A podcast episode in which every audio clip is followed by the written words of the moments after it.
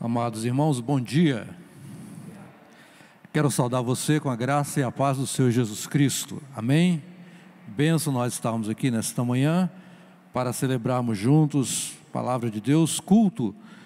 E eu louvo a Deus pela sua vida, vida de todos os irmãos que hoje acompanham a nossa transmissão, que Deus possa estar abençoando. Nesta manhã eu gostaria de compartilhar com você uma palavra e é ela faz parte dos livros históricos do Antigo Testamento. Interessante que o apóstolo Paulo, em Romanos capítulo 15, verso 4, diz assim: Ora, tudo o que antes foi escrito, para o nosso proveito foi escrito, a fim de que pela paciência, pela perseverança, nós tenhamos consolação. Então não há nada, absolutamente nada na Bíblia que possa ser esquecido, menosprezado ou até mesmo colocado numa posição de menos importância. Qualquer coisa que lá está é palavra de Deus e faz com que, de alguma forma, através da ação do Espírito Santo, nós sejamos consolados, confortados e a nossa fé se desenvolva com mais propriedade. Quero conversar com você então nesta manhã sobre o tema Quarteto Fantástico. Quarteto Fantástico é um tema que nós é, propusemos trabalhar e eu gostaria que você comigo abrisse a sua Bíblia lá em 2 Reis.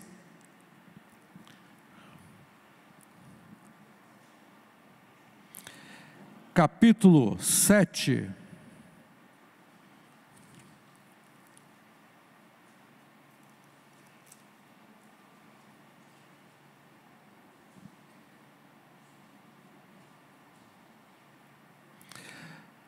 Segunda Reis, capítulo 7.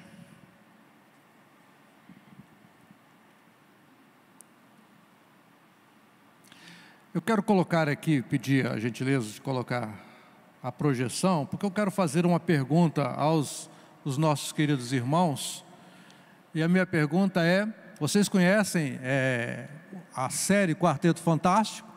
Filmes que inspiram a nossa imaginação, nós adolescentes, eu ainda sou adolescente, estou saindo agora dessa fase, mas a gente assiste esses filmes e é muito interessante, porque a gente se vê dentro da história. Os filmes têm essa capacidade de nos transportar para a aventura que está expondo. Mas a respeito desses quatro heróis que né, habitam a nossa fantasia, eu queria fazer uma pergunta antes de ler o texto. Passa o slide para mim. A pergunta é a seguinte, queridos: qual deles, qual dos quatro você seria, se pudesse ser?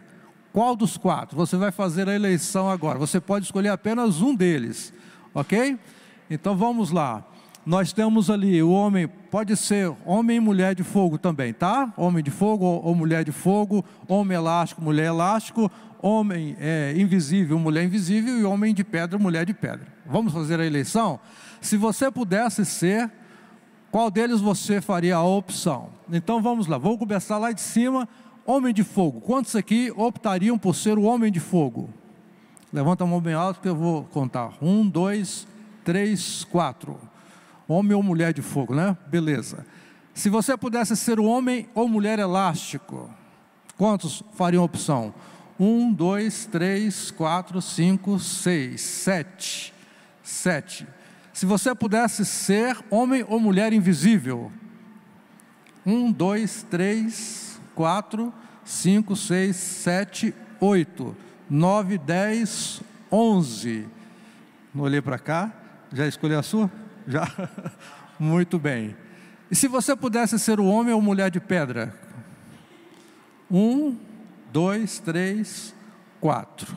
Eu já preguei quatro vezes essa mensagem. É a primeira vez que eu, eu tenho meninos aí escolhendo nome de pedra.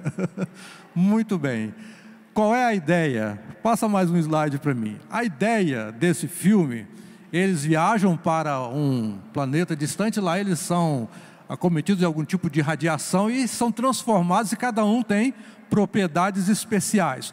Mas a questão é que no dia a dia eles são normais, são pessoas normais e na hora da necessidade eles se transformam. A única pessoa do grupo que não se transforma é o homem de pedra, cuja propriedade ficou ali, e ele padeceu muito por causa disso, né? Perdeu a esposa, dificuldade para comprar uma roupa, dificuldade para andar num carro, todas as dificuldades possíveis esse rapaz enfrentou, apesar de fazer parte de um grupo de elite de super-heróis. Nesta manhã eu quero compartilhar com você a história de um quarteto fantástico, que não é esse, é um outro quarteto, um quarteto diferente mas que tem para mim e para você uma mensagem tremenda nesse início de ano, nessa expectativa que nós temos de vencermos a pandemia através da vacinação, através da contenção de todos esses problemas que nós estamos vivendo. Então, quero compartilhar com você a, a ideia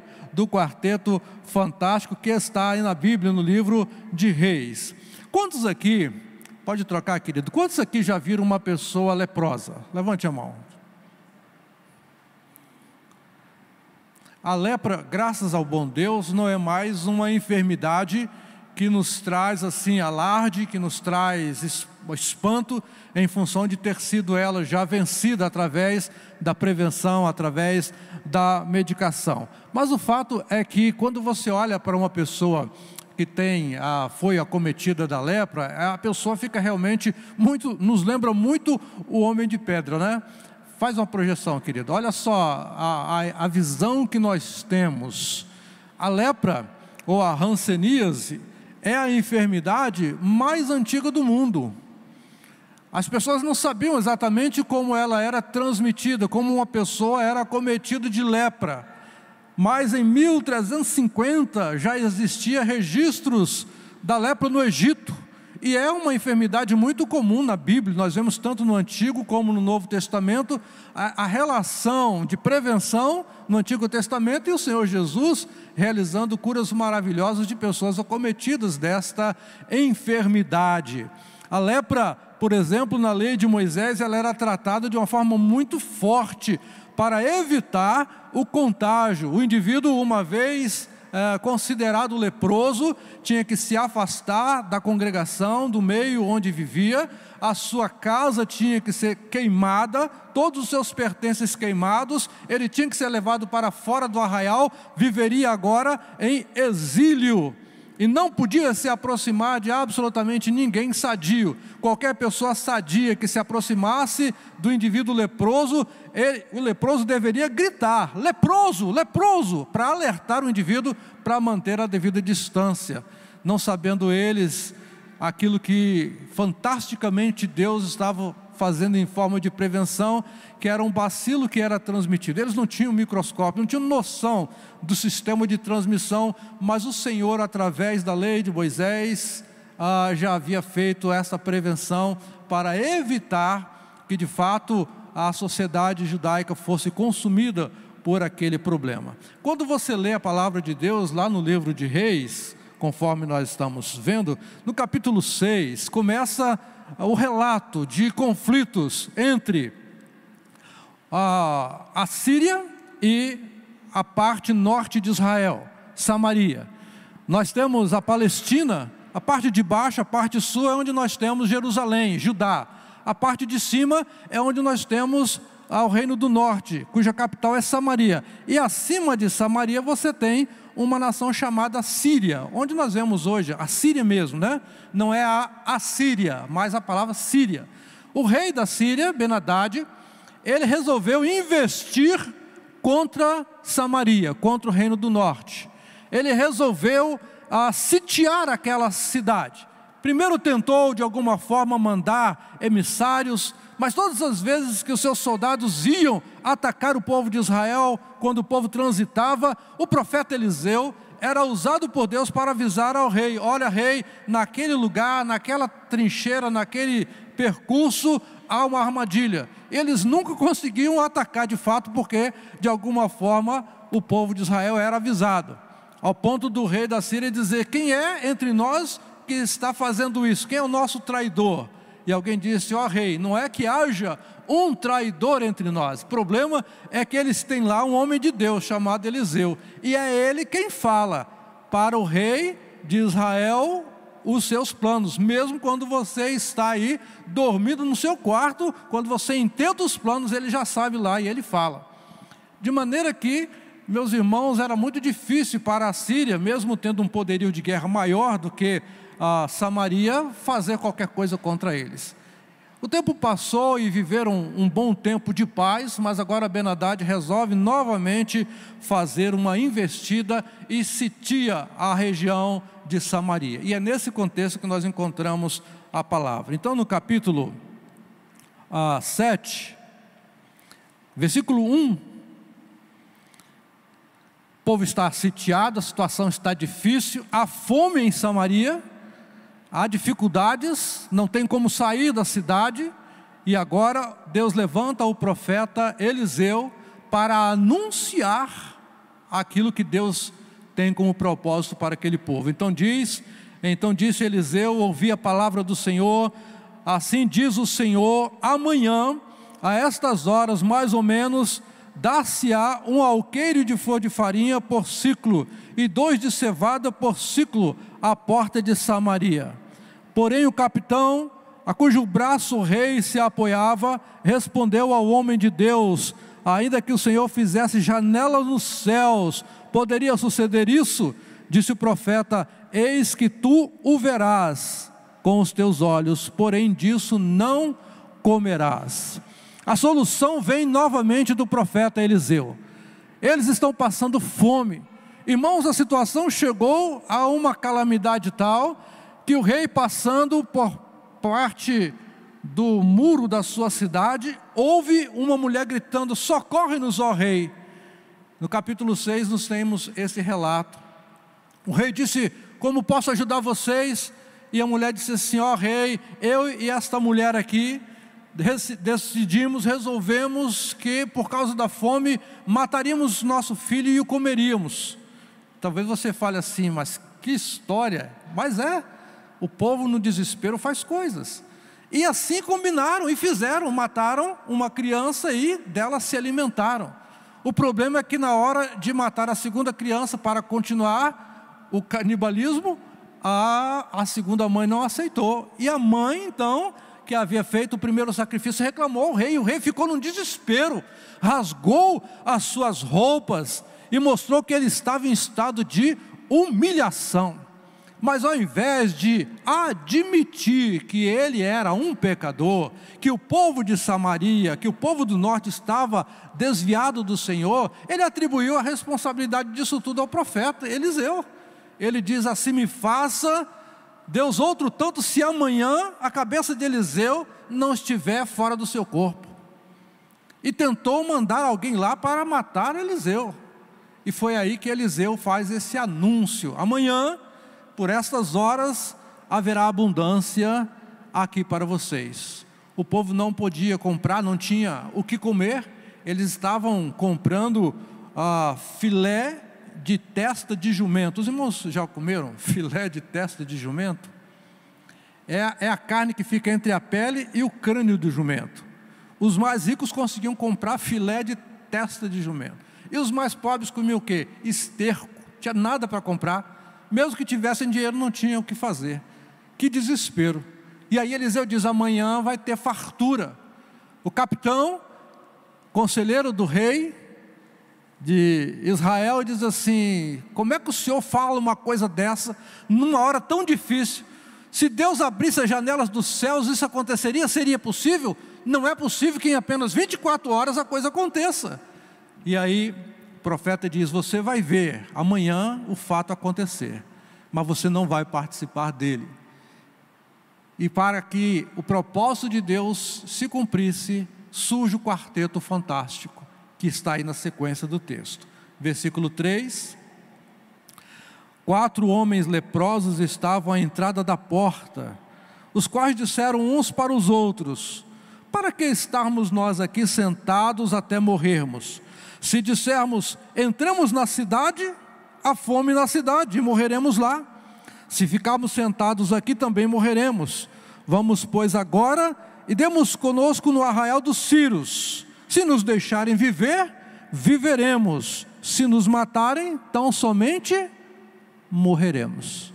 Ora, era sensata ao argumento daqueles moços. Quatro homens leprosos, já excluídos do povoado, já tirados por causa da enfermidade. E agora, ora, se o povo dentro da cidade estava passando fome, imagine os que estavam do lado de fora que dependiam das doações da cidade. Eles estavam num desespero. E aí alguém desses quatro leprosos diz: Vamos tomar uma atitude, vamos morrer aqui do lado de fora, vamos para o arraial dos Círios. Por quê? Aqui com toda certeza nós vamos morrer. Lá talvez morramos. Entre a certeza de morrer aqui e a dúvida de morrer lá, vamos para lá. Porque se nós morremos, vamos morrer. Mas se nos deixarem viver, temos uma chance. E diz a palavra nessa história, meus irmãos, que se levantaram ainda de madrugada e foram para o arraial dos Círios. E quando eles chegaram lá, eis que tudo estava deserto. Não havia nada no arraial dos Círios, nenhuma pessoa. As tendas armadas, os animais estavam ali, os jumentos, a, todo o despojo que eles tinham, as tendas com muita fartura de comida, mas nenhum homem naquele local. Por quê? Porque naquela mesma madrugada, Deus fez surgir um ruído tão forte no entorno do acampamento dos sírios, que eles pensaram que Israel havia alugado povos no seu entorno, inclusive o Egito, para vir batalhar contra eles. E eles, espantados, fugiram, deixando tudo para trás. Agora você pode imaginar a emoção daqueles leprosos que entram na primeira tenda, mesa farta. O que, que eles fazem? entram lá, comem tudo.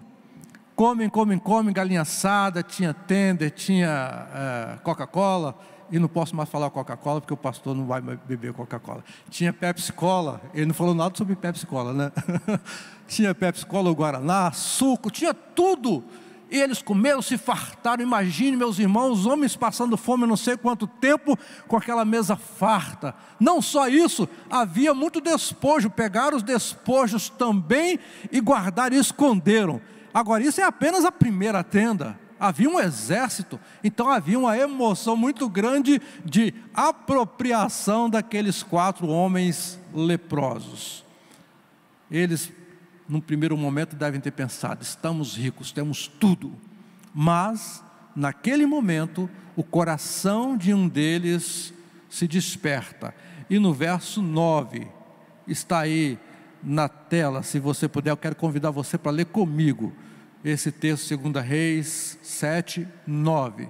Diz assim: vamos lá comigo? Então disseram uns para os outros: Não fazemos bem esse dia é dia de boas novas e nos calamos. Se esperarmos até a luz da manhã, algum mal nos sobrevirá. Por isso, agora vamos e o anunciemos à casa do rei. Não fazemos bem. Por quê? Esse dia é dia de evangelho. A palavra que está aí é evangelho, boas novas nós estamos fartos, nós estamos satisfeitos, mas os nossos conterrâneos, os nossos parentes estão lá padecendo. Nós nos calamos, vamos viver egoisticamente, vamos viver essa experiência só para nós, vamos aproveitar esta bonança sem nos preocuparmos com os demais que passam por privações nesse momento? Se nós deixarmos para depois, alguma coisa ruim pode acontecer. Então vamos tomar a decisão vamos nos levantar e vamos anunciar. O fantástico desses homens é que eles viveram boa parte de suas vidas sendo rejeitados pela própria sociedade, discriminados, não podiam se aproximar. Mas, meus irmãos, não havia no coração desses moços mágoa, não havia no coração desses homens um dolo, ao contrário, havia amor, concordam comigo? Ao ponto de pensarem, não só para nós, não podemos viver experimentando a graça sem nos preocupar com as outras pessoas privadas dessa própria graça. O milagre que nos alcançou hoje tem que ser estendido a pessoas que ainda não conheceram as boas novas. As boas novas para eles de libertação, para nós de salvação. Nós somos assemelhados a esses homens que um dia estávamos também separados, estávamos longe do aprisco do bom pastor e fomos trazidos à presença do Senhor, e o Senhor nos serviu uma farta mesa e o Senhor nos abençoou. E agora, quando nós ceamos, quando nós participamos de cultos como esses, que nos abençoam, ouvimos a palavra, somos pastoreados, somos guardados. Nesse momento, o nosso coração tem que ser tomado de um sentimento de misericórdia, um sentimento de compaixão de outras pessoas, porque, meus irmãos, há muitas pessoas precisando das boas novas de Jesus. Há poucos dias atrás, o pastor Leomar pregando aqui falou do que está acontecendo neste ano de 2020, que aconteceu, pessoas que espontaneamente vieram para a igreja, pessoas sedentas que disseram: Nós queremos um compromisso com Jesus, até porque sabemos o que diz a palavra: se nós nos calarmos, as pedras clamarão. Então, pessoas estão por aí, meus irmãos, sedentas, carentes. Se existe um momento apropriado para se pregar o Evangelho, as boas novas, é quando o povo está quebrantado. A palavra de Deus diz: melhor é a casa onde há luto do que onde há festa, porque onde há luto há quebrantamento. Pessoas há que, diante das dificuldades pelas quais passaram e estão ainda passando, lares cujo o desajuste é evidente, jovens que estão confinados, adolescentes que estão confinados, há uma série de situações que nos impelem a olhar para essas pessoas e pensar: eles precisam das boas novas. Esse dia é dia de boas novas e nós nos calamos. Você pode repetir comigo esta frase? Este dia é dia de boas novas e nós nos calamos. Não podemos nos calar. Vamos nos levantar não vamos perder a oportunidade de proclamar o Evangelho. A quem? As pessoas que convivem conosco, são os nossos vizinhos. E você diz assim, pastor, eu tenho dificuldade de falar do Evangelho, mas você não tem dificuldade de pedir a pessoa para acessar a, a, as nossas mídias. Nós estamos com quase duas mil pessoas inscritas, não é isso? Então são pessoas pastor tem falado aqui que nós somos um canal missionário. E como é que a gente faz isso? Canal missionário é canal que proclama as boas novas. Olha, assista aí no link a mensagem do nosso culto. A pessoa vai assistir, vai gostar e vai vir na hora oportuna, vai estar aqui. Ou você pode colocar uma mensagem no WhatsApp para o seu amigo: Estou orando por você. Só isso, estou orando por você. Eu aprendi uma coisa de vez em quando alguém manda uma mensagenzinha, por favor, ore por isso ou por aquilo, e a gente coloca aquelas mãozinhas assim, não é? Aquele desenho da mãozinha. O que significa aquilo? Que você está orando, que você vai orar, ou que aquilo é uma desculpa para você dizer, tudo bem, se tiver oportunidade de eu lembrar, eu oro. A mãozinha significa muita coisa. E eu pensei, quando alguém pedir oração, eu devo parar na hora e orar. Porque se eu deixar para depois, olha o que diz o texto: se deixarmos para amanhã, eu vou me esquecer. Eu não posso fazer isso, porque a oração de um justo pode muito. Então eu me proponho orar pelo meu vizinho. Eu conheci uma história de um moço que orou pelo seu amigo. Amigos, amigos. Esses amigos íntimos de longa data, e orou e orou, e todos os dias orava. Mas o amigo era muito cético, era muito incrédulo, e o tempo foi passando, ele nunca se convertia, mas o colega nunca deixou de interceder por ele. Todos os dias, o nome daquele moço estava lá no céu, no altar de Deus para despacho. Meus irmãos, aconteceu que aquele servo do Senhor morreu. No dia do sepultamento, o pastor pregou. Na hora da mensagem, o amigo incrédulo que estava lá no sepultamento entregou a vida a Jesus. Você não pode desistir, você não pode pensar, não valeu a pena, vale a pena sim. Uma mensagem, uma palavra, um convite, o seu testemunho. Hoje é dia de boas novas, de dizer para as pessoas que apesar das dificuldades, Deus tem a solução que apesar das lutas, Deus tem a vitória, que apesar das restrições, o Senhor abre portas tremendas para nós. Então nós, apesar de tudo, temos paz e paz que excede todo o entendimento, que guarda o nosso coração, a nossa alma e o nosso espírito. Se a bênção nos alcançou, nós temos que compartilhar essa bênção para outras pessoas. Por isso eu posso dizer que aquele, aqueles quatro homens podem ser chamados de quarteto fantástico, porque não olharam para si. Aquele moço capitão que não acreditou na palavra, infelizmente, de fato, não experimentou a bênção.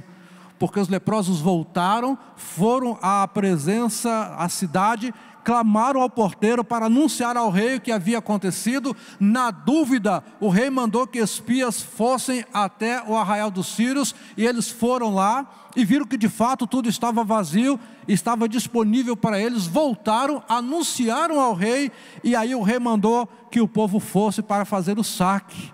E o capitão, aquele moço incrédulo, ficou no portão para organizar filas, mas foi atropelado por todo mundo. Imagine, todo mundo com fome, quando o portão se abriu, foi uma multidão, atropelou o moço e de fato ele não experimentou a bênção. Porque, meus irmãos, nem todos darão ouvidos à nossa pregação. Nem todos crerão nas boas novas, no nosso testemunho. Nem todos valorizarão aquilo que nós temos de melhor, que é o Evangelho da graça. Mas por causa disso vamos desistir? Não. Por causa disso vamos nos inibir? Não. Vamos, pois, à casa do rei e vamos dizer para eles: hoje é dia de boas novas. Vamos aos nossos conterrâneos, vamos aos nossos amigos, vamos a todas as pessoas para dizer: novas oportunidades virão. As boas novas de Jesus precisam ser proclamadas por cada um de nós. Eu gostaria que você pensasse comigo nesta manhã a respeito da sua própria postura enquanto crente, enquanto servo, que já experimentou a graça de Jesus, que já foi abençoado. A pergunta que nós fazemos é: você é alguém fantástico? Do ponto de vista humano, talvez não, mas do ponto de vista espiritual, fantástico. É todo aquele indivíduo que, a exemplo de Jesus, nega-se a si mesmo e olha para o seu semelhante como alguém que precisa ser alcançado pela graça de Jesus. Hoje é dia de boas novas. Não vamos deixar para amanhã.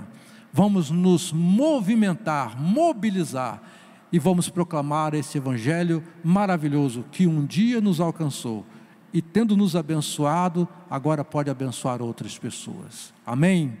Vamos orar? Feche seus olhos, coloque-se diante do Senhor, você que está em casa também, feche seus olhos, coloque-se diante do Senhor e vamos dizer para Jesus isto: Senhor Jesus, obrigado porque um dia, de modo tão intenso, maravilhoso, fomos alcançados pela tua graça Obrigado, Senhor, porque nós não éramos merecedores, estávamos afastados, estávamos separados, estávamos perdidos, mas o Senhor nos trouxe para perto do Senhor.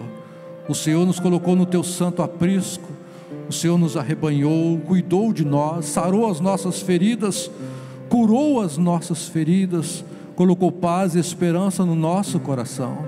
Fomos alcançados e transformados, e agora aqui estamos, Deus, cultuando o nome do Senhor. Mas, Senhor, que o nosso coração também seja sensibilizado a exemplo daqueles homens do passado.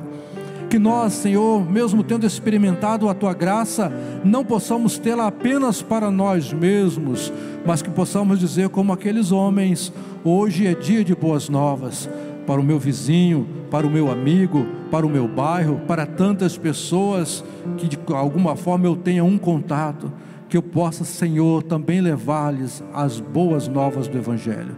E assim outras tantas pessoas também serão abençoadas, também serão fartas da sua fome e sede espiritual, também serão, ó Deus, libertas do pecado e do mal que as oprime, que é o diabo.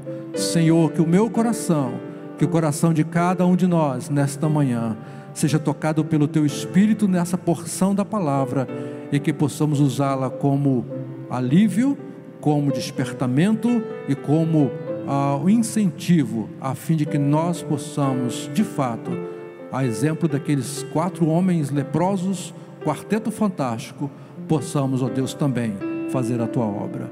Nós oramos assim agradecidos em nome de Jesus. Amém. Que Deus nos abençoe, irmãos, e que você seja fantástico e que você seja homem e mulher de Deus acima de tudo. Amém.